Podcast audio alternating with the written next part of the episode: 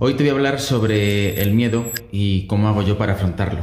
El miedo es algo que es súper, súper, súper importante tenerlo controlado porque puede hacer que tu negocio se vaya a la mierda o que un proyecto se caiga o que no avances en tu vida personal o en tu vida profesional. Y creo que cada vez que superamos un miedo crecemos personal y profesionalmente.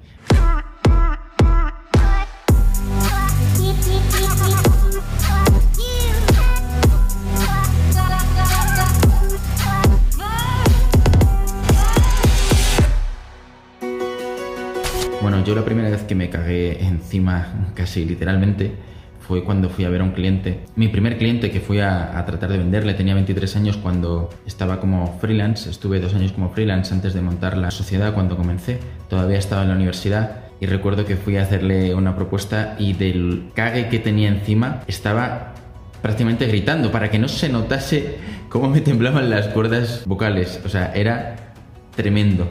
Qué miedo, de verdad, qué mal lo pasé. Pero esta no ha sido la única vez, o sea, yo esto lo he pasado un montón de veces y de hecho creo que me pasa tanto por el alto nivel de exigencia que tengo conmigo mismo, como siempre quiero hacerlo todo tan bien, mi propia autoexigencia por no ser suficientemente bueno me hace que tenga miedo, miedo a no dar la talla y es mi pelea, es una de mis peleas. Pero bueno, yo más allá de tenerlo controlado, que no lo tengo controlado, lo que hago simplemente obviarlo y seguir adelante. Es decir, aunque tenga miedo, me da igual.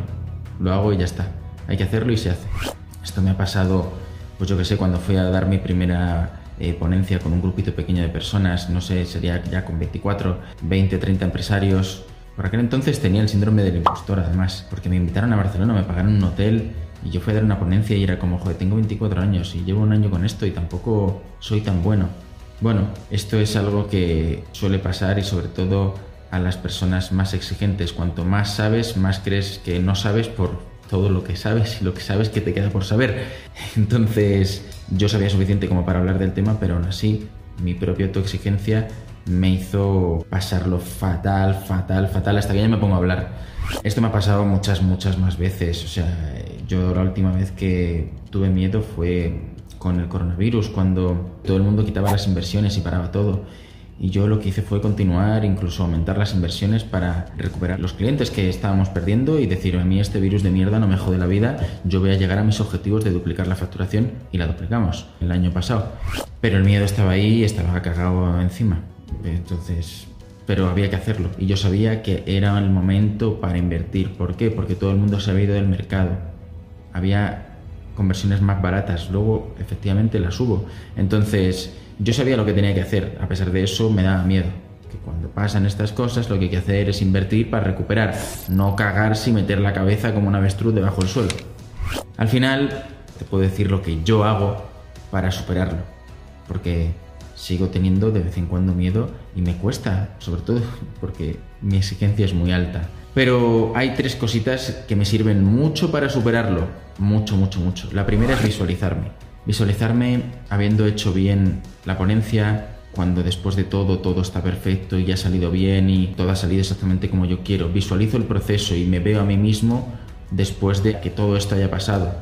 Eso hace que me sienta más tranquilo porque como que imagino cómo va a ser y hace que me relaje porque todo va a salir bien y va a salir exactamente como esperaba. Joder, me estoy, estoy hablando y me estoy acordando de un ejemplo donde también estuve muy cagado en mi primer negocio que monté una fiesta de Nochevieja. Con 18 años recién cumplidos, firmé el contrato y monté una fiesta, no tenía dinero, pagué 500 euros de fianza de una discoteca, facturé 12.000, 6.000 de gastos.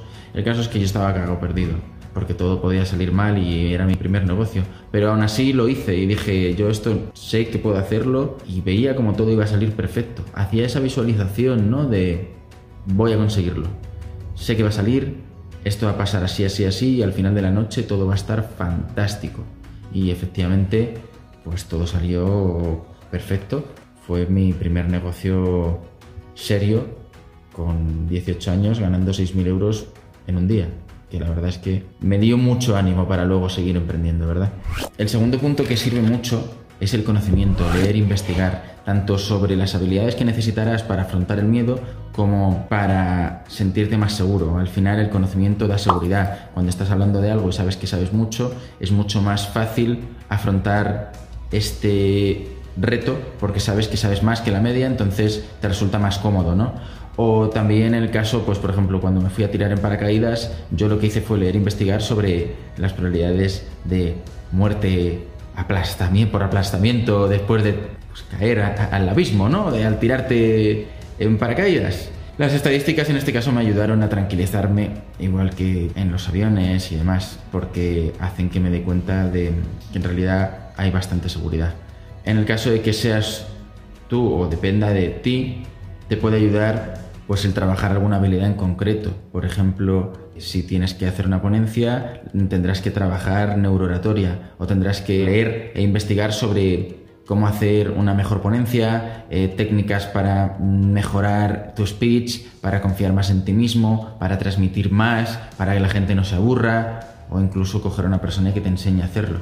De esta forma trabajarás y mejorarás las habilidades que van a influir directamente en el resultado, te sentirás mucho más seguro contigo mismo porque ya controlas un poco más sobre lo que va a pasar. Así los miedos pues se hacen un poquito más livianos. Y la última es confiar en uno mismo. Si confías en ti mismo y en que va a salir bien, es mucho más probable que salga bien, porque al final la confianza hace que todo vaya mucho mejor. Es súper, súper, súper, súper importante que confíes. Yo, por ejemplo, me muero de miedo, pero sé que al final siempre todo me sale bien. Entonces me repito ese mantra para asegurarme de que se me queda bien grabado en el cerebro. Y es que es verdad, porque al final siempre todo me sale bien. Entonces, porque me ocupo yo, yo estoy ahí para que salga bien.